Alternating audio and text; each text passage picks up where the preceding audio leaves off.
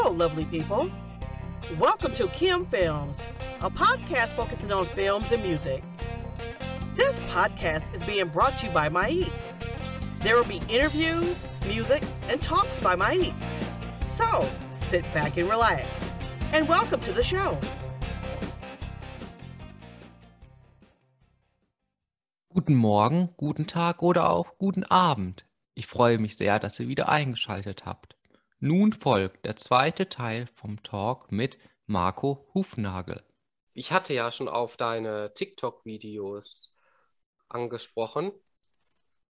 Und was ich so an deinen TikTok-Videos so liebe, ist diese Positivität und die Lebensfreude, wie ich schon mhm. erwähnt habe, so häufig. Mhm.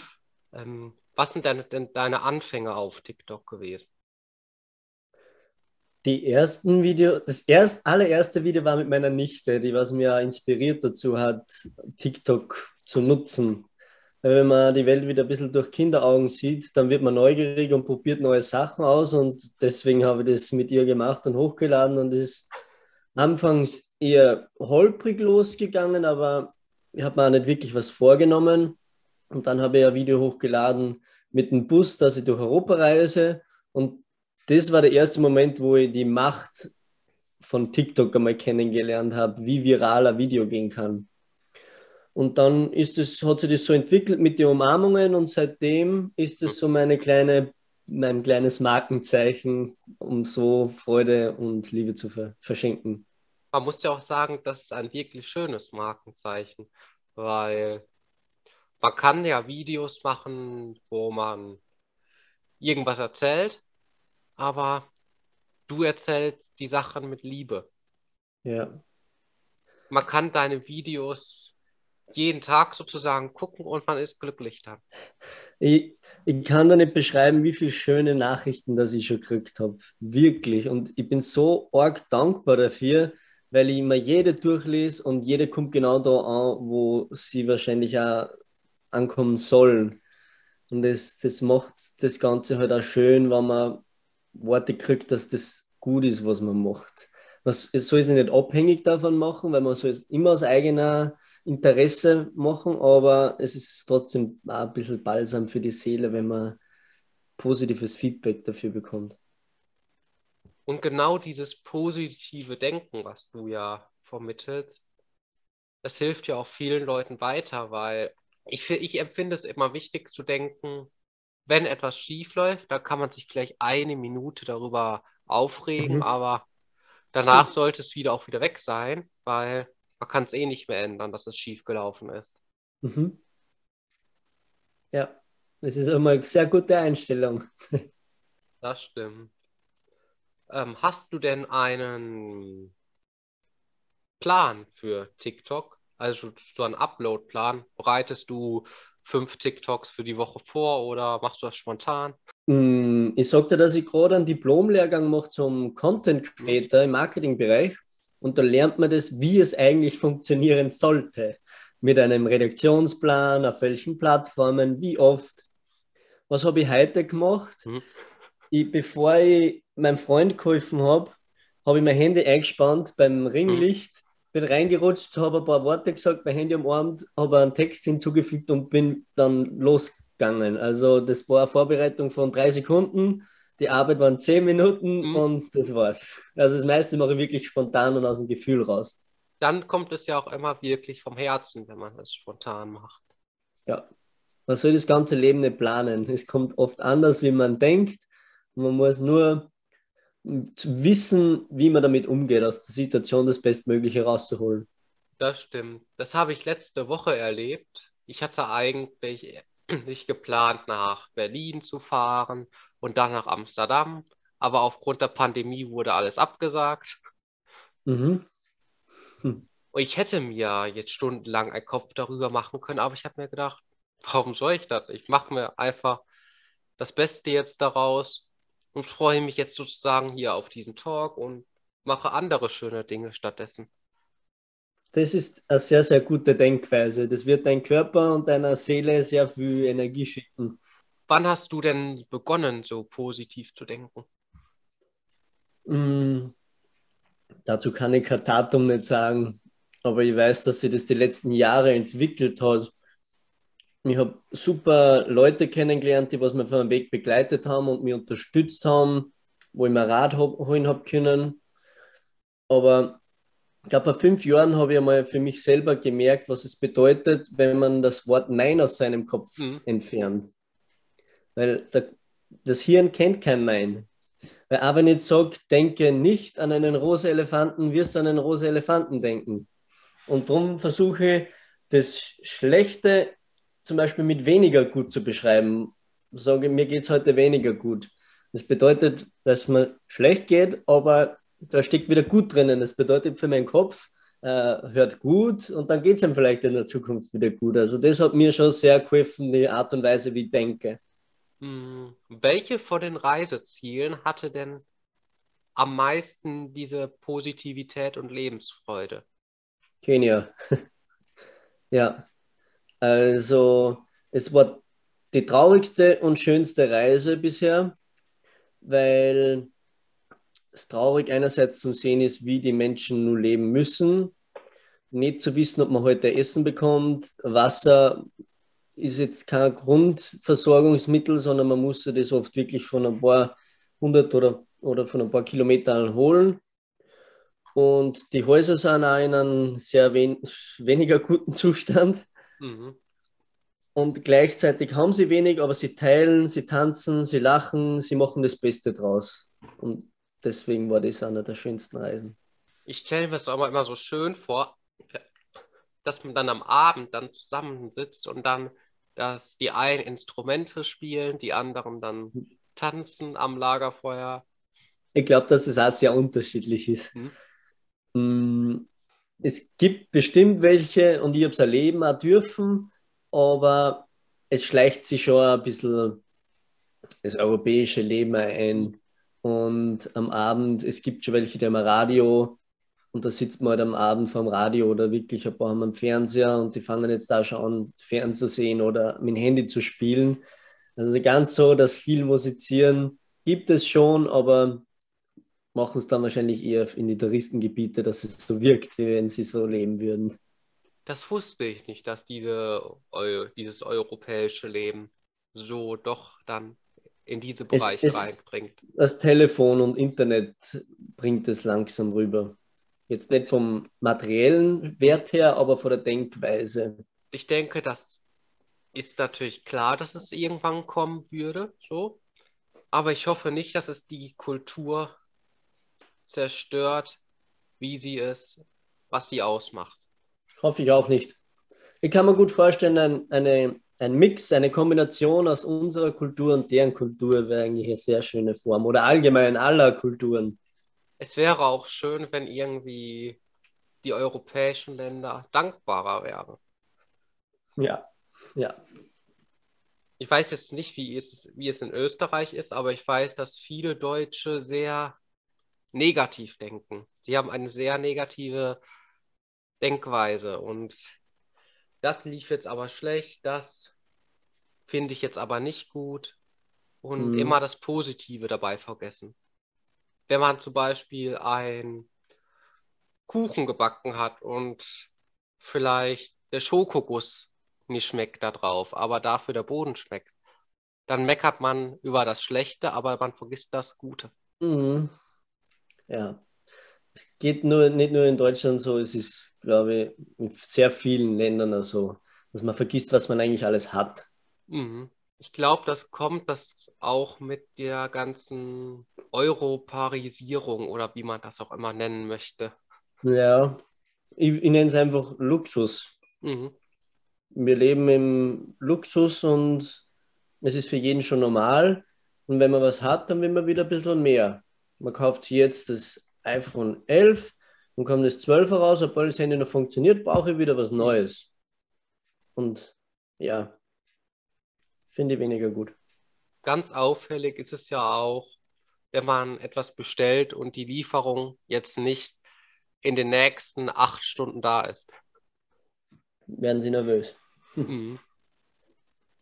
Und das ist eben auch eines dieser Luxus-Dinger. Ja. Was tust du denn so im Alltag dafür, dass die Welt nicht von diesen Luxusgütern abhängig wird. Ich, ich könnte dir meinen Schrank zeigen, der was sehr bescheiden ist. Ich habe bestimmt einige Leiberl und Pullovern und Sweater. Aber ich habe mir selber gesagt, wenn ich mir jetzt ein neues Leiberl kaufe, dann werde ich eins wieder hergeben. Und das bringe ich halt dann zur Volkshilfe oder schicke es zu den Kindern nach Kenia runter, so dass ich nicht über, also der Kleiderkasten übergeht. Ja. Das finde ich schön. Weil indem man die Sachen spendet, tut man automatisch was Gutes. Ja, irgendwer kann es sicher besser brauchen. Das stimmt. Es gibt ja auch Menschen, die schmeißen die Sachen sofort weg, das passt nicht Mhm. mehr. Und andere Ja. Kinder würden das wahrscheinlich brauchen, weil sie verhungern in Kenia und nichts Mhm. zu essen haben und Wärme brauchen. Ja. Hast du denn diese Armut in Kenia erlebt? Ja. Ja, wo wir erlebt. Also, wie ich vorher schon angesprochen habe, bei denen ist wirklich nicht sicher, ob die Mittag was zum Essen am Tisch haben. Und da verkaufen oft kleine Kinder Alkohol, der was selbst gebraut wird zu Hause, damit Geld reinkommt. Und sind in den Slums echt schwierige Verhältnisse und traurig. Ich glaube, nach so einer Reise hat man ganz viel über das Leben gelernt. Ja, man nimmt sehr viel mit nach Hause. Und diese ganzen Gedanken werden einen wahrscheinlich auch nicht nach der Reise verlassen. Die bleiben wahrscheinlich auch noch weiterhin im Kopf. Mm, Ja, im Kopf auf jeden Fall. Man merkt schon, dass man gewisse Gewohnheiten sich schnell wieder aneignet, wenn man zu Hause ist, wie schnell man den Luxus wieder gewohnt ist. Aber so die Einstellung, wenn man offen dafür ist, man muss auch offen dafür sein, dann nimmt man schon sehr viel mit nach Hause und verinnerlicht es. Das klingt, das klingt nach sehr viel nach einem Lernprozess, aber ich denke, wir brauchen auch diesen Lernprozess, um Mhm. Wieder sozusagen zu unseren Wurzeln zurückzukehren und einfach das zu schätzen, was nicht selbstverständlich ist. Ja, Ähm, dann habe ich, hab ich mir überlegt, dass wir mal wieder ein bisschen zu den schöneren Themen kommen, weil du bist ja auch Model, wie ich gesehen Mhm. habe. ja, Du hattest ja auch heute ein Shooting. Shooting. Da Mhm. bist, da bist du ja zum Tischler geworden. Ja, genau. Das haben ein paar, glaube ich, falsch verstanden und glaubt, dass ich wirklich ein Tischler war. Bin haben alle gratuliert. Wie bist du denn damals auf die Idee gekommen, ähm, als Model zu starten? Mich hat vor drei Jahren eine Freundin gefragt, ob ich Zeit habe für ein Shooting. Das war für ein österreichisches Unternehmen und bin dann dabei gewesen. Das war, da haben wir in einer Therme, in einer Sauna geshootet. Und ich habe danach eine zweite, ein zweites Mal nach Hause gefahren und habe gefragt und wir haben offen darüber geredet, was er jeder bekommen hat. Und sie ist über Agentur gekommen und ich bin privat gewesen. Und sie hat halt bedeutend mehr wie ich bekommen. Und dann habe ich mich bei einer Agentur beworben. Und das war meine erste Partneragentur in Ried in, im Innkreis und bei denen bin ich bis heute noch, der Auftrag war heute auch von denen und fühle mich super wohl und es sind jetzt einige Agenturen in den letzten halben Jahr dazugekommen, weil man gedacht hat, mir macht so viel Spaß. Jetzt habe ich in Deutschland gefragt, da bin ich jetzt in München und in Hamburg bei einer Agentur und in, in Italien auch noch bei einer. Da kannst du ja jetzt richtig durchstarten. Das wäre mein Traum. Das wäre schön, ja. Das kann man ja auch sehr gut mit den Preisen verbinden. Deswegen mache ich es gern. Was inspiriert dich denn so am Modeln? Weil man ist ja sozusagen eine Skulptur. Man macht, was einem gesagt wird. Das stimmt einerseits. Mhm. Mm, Ich bin immer gern dort, weil ich dort am Set Freude bereite und es schaffe durch die Natürlichkeit, dass das nicht gestellt wirkt vor der Kamera. Und es ist trotzdem sehr wichtig, dass die Bilder natürlich ausschauen. Und ich habe da eine gewisse Gabe, weil ich mich wirklich wohlfühle dafür. Also ich stelle da nichts und es kommt halt bei den Kunden sehr gut an. Ich glaube, das ist dann auch dein Erfolgsrezept dann. Einfach ich sein. Genau.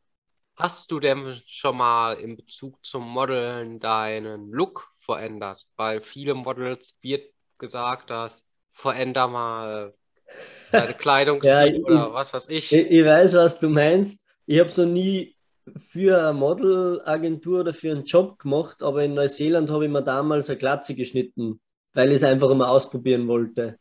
Und ich habe auch geglaubt, dass ich danach sicher keine Aufträge mehr kriege, weil ich mit einer Glatze kannst du dir nicht vorstellen.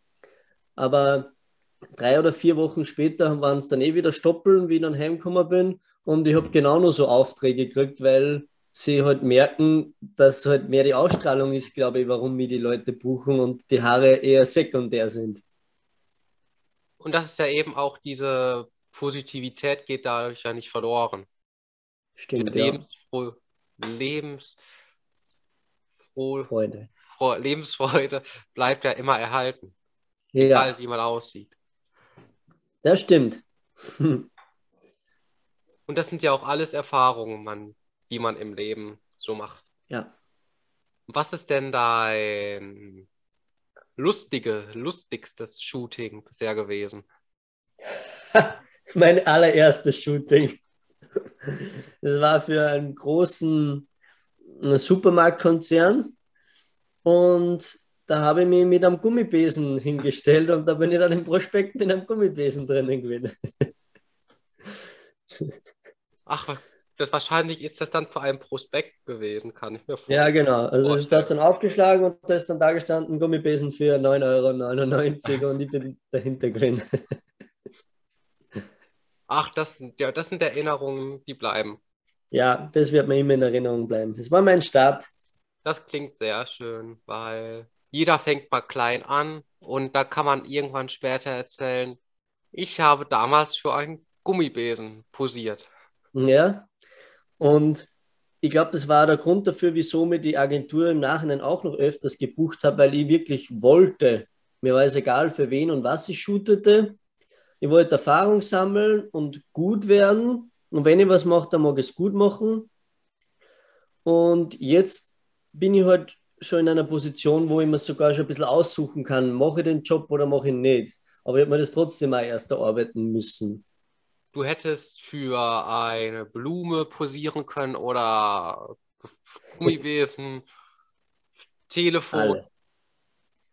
und mit deiner Lebensfreude verkaufst du die Sachen ja auch tausendmal teurer als wenn.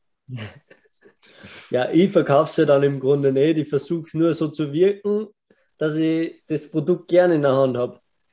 Und bei den meisten Shootings für viele Tourismusverbände, da habe ich wirklich Freude dabei, dass ich mit dem Stand-Up-Pedal fahren darf, damit ich mit dem E-Bike fahren darf. Und Mhm. ja, das wirkt halt dann auch so. Und ich sag mal so, bei, wenn du dann für so ein 10-Euro-Produkt posierst, dann ist es automatisch gefühlt ja 100 Euro wert durch diese Lebensfreude. Ich habe im Vorhinein nicht gewusst, wie viel das der Besen wert ist. Aber wenn man was in die Hand kriegt und auch wenn du in diesem Job eine Kleidung angezogen kriegst, die dir persönlich nicht gefällt, dann musst du trotzdem so wirken. Und deswegen finde ich das, dass das was mit dann ein wenig einer Schauspielerei auch zu tun hat. Ich bin kein ausgebildeter Schauspieler, aber man muss da einen Schalter umlegen und in dem Zeitpunkt ist es dein Job und du machst den bestmöglich. Das kann ich mir gut vorstellen, weil ich habe schon mit mehreren Schauspielern gesprochen. Ja, mit Eike Schwarting, mit Paul Busche und das sind ja beides. Paul Busche hat schon in Kinofilmen mitgespielt, TV-Produktionen und alles. Eike Schwarting, äh, Theaterproduktionen. Und da höre ich auch immer wieder, das Schöne ist, die Rollen zu verkörpern. Man vergisst nicht, dass man man selbst ist, sondern es macht Ja. Spaß, diese Rollen zu spielen, weil man weiß, man ist es nicht selbst. Ja, ja, schön. Aber wenn du schon mal von der Schauspielerei erzählt hast, das finde ich nämlich interessant, das passt besonders gut bei mir.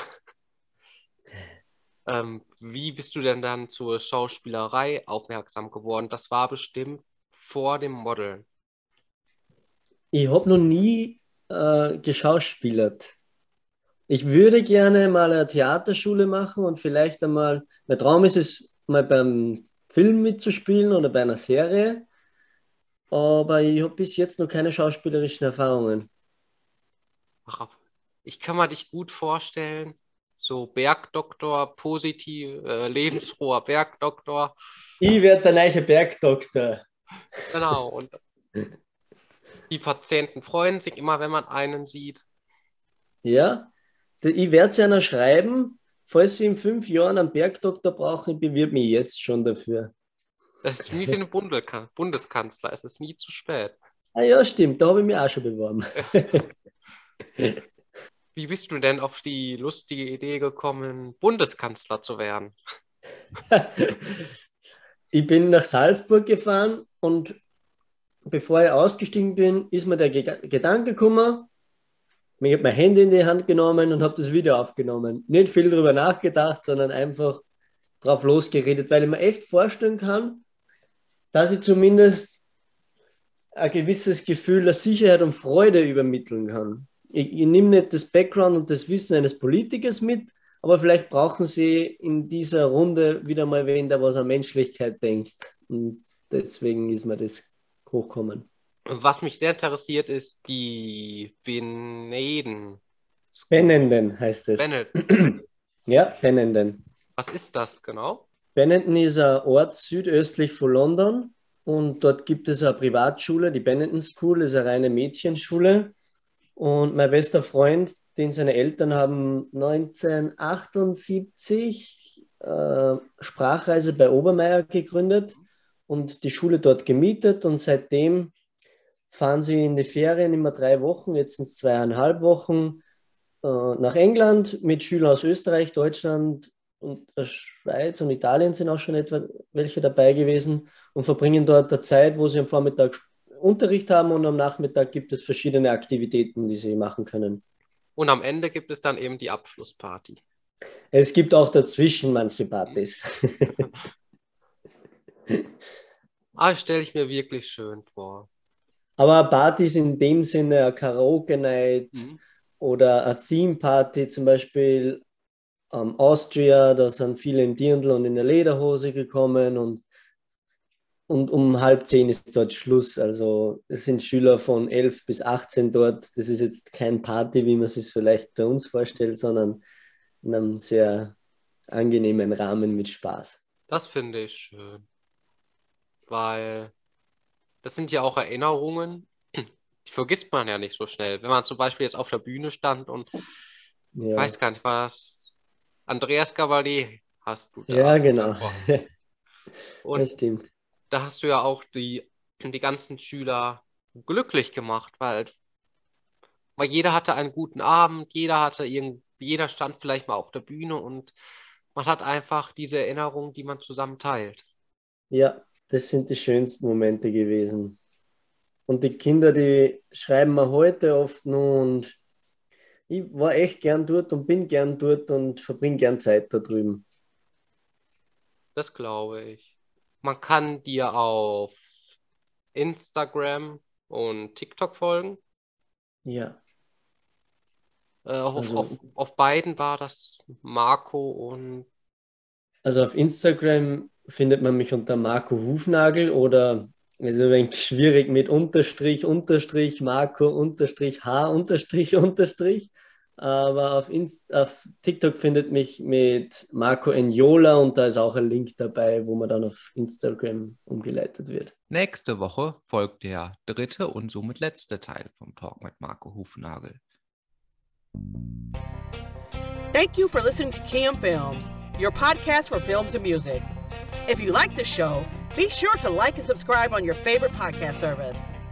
Please follow Kim Films on the following social media outlets TikTok, Kim underscore films, Instagram, Kim underscore films, YouTube, Kim Films, website, www.kimfilms.com.